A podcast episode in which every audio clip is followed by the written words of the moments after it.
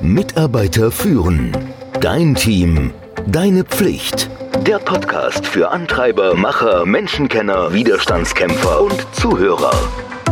Der Podcast von und mit Kai Beuth, dem Experten für das Thema Führung. Hallo, heute geht es darum, wie du Mitarbeiter entwickelst und zwar richtig. Was halten viele Führungskräfte für unnötig? Was glauben sie, dass es nicht braucht? Ja, ist die Annahme, dass Feedback geben bedeutungslos ist. Mitarbeiter zu entwickeln ist aber ohne Feedback recht schwierig. Zu Anfang meiner Karriere habe ich kaum Feedback gegeben. Wir machten das einfach nicht. Und ich bedauere das immer noch, dass ich versäumt habe, meinen damaligen Mitarbeitern Feedback zu geben. Denn wenn sie die erforderliche Leistung nicht erbracht haben oder sie haben sich nicht an die Vorgaben gehalten oder sie versäumten wichtige Aufgaben, da habe ich es selten angesprochen und dann habe ich es, wenn überhaupt, oft beschönigt oder beschönigendes Feedback gegeben und beendete jedes Gespräch positiv. Ich habe ja schon mal über das Shit-Sandwich gesprochen. Die eigentliche Botschaft, also um was es mir ging, die habe ich dahinter verschleiert. Ich war der Meinung, dass Mitarbeiter sich von einem kritischen Feedback meinerseits einfach nicht mehr so richtig erholen und die Arbeit darunter leiden würde. Ich bin also dem Problem aus dem Weg gegangen.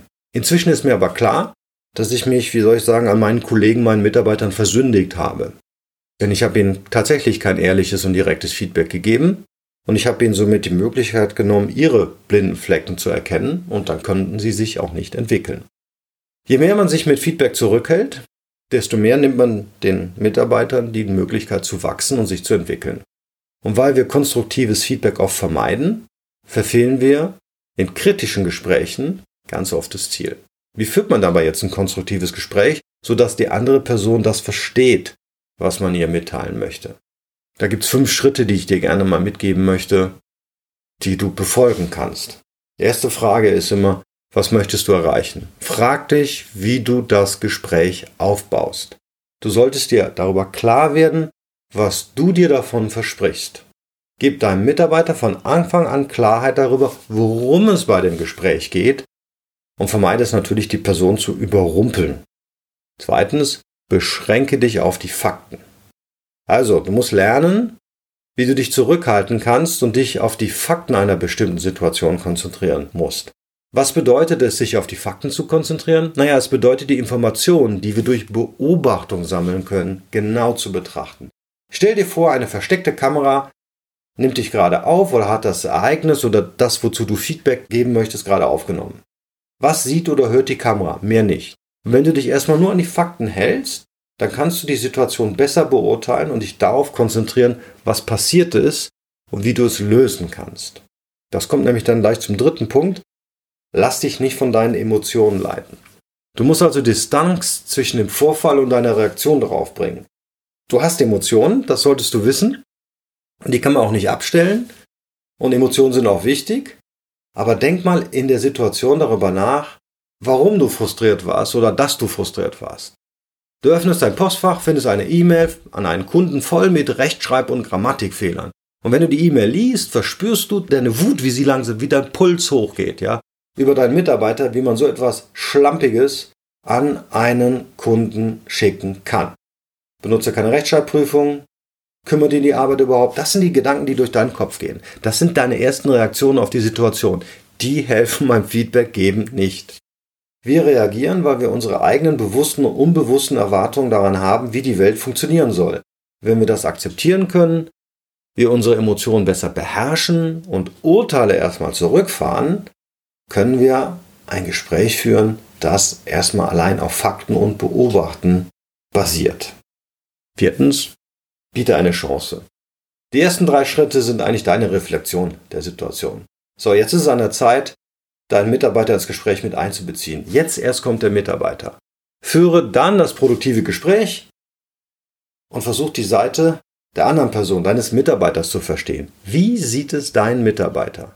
Stell dir die Frage, nun, wie hast du dieses Ereignis empfunden? Welche Auswirkungen hat es auf dich? Und dann könnt ihr gemeinsam überlegen, welche Möglichkeiten es für euch beide gibt, um beim nächsten Mal ein besseres Ergebnis zu erzielen. Indem du also diese Diskussion einfach öffnest, gibst du deinem Mitarbeiter die Chance, gehört zu werden. Du verwandelst die Situation von einem einseitigen Gespräch zu einem Dialog, und zwar einem Dialog, der als Basis hat, was ist denn für beide möglich, um voranzukommen. Natürlich bist du Führungskraft und eine deiner Aufgaben ist es, zum Handeln aufzufordern. Das ist der letzte Schritt.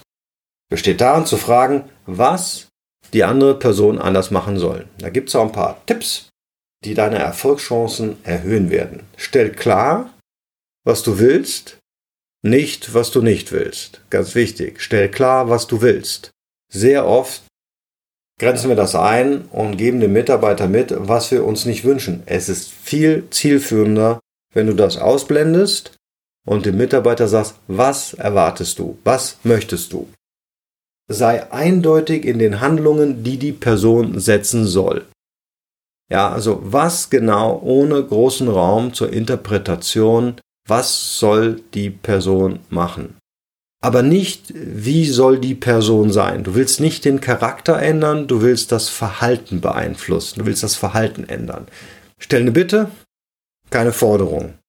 Dann öffnet sich dein Mitarbeiter auch mehr. Es ist wesentlich einfacher, als wenn du eine knallharte Anweisung auf Basis des Direktionsrechts gibst. Ja, das Arbeitsrecht sieht das vor.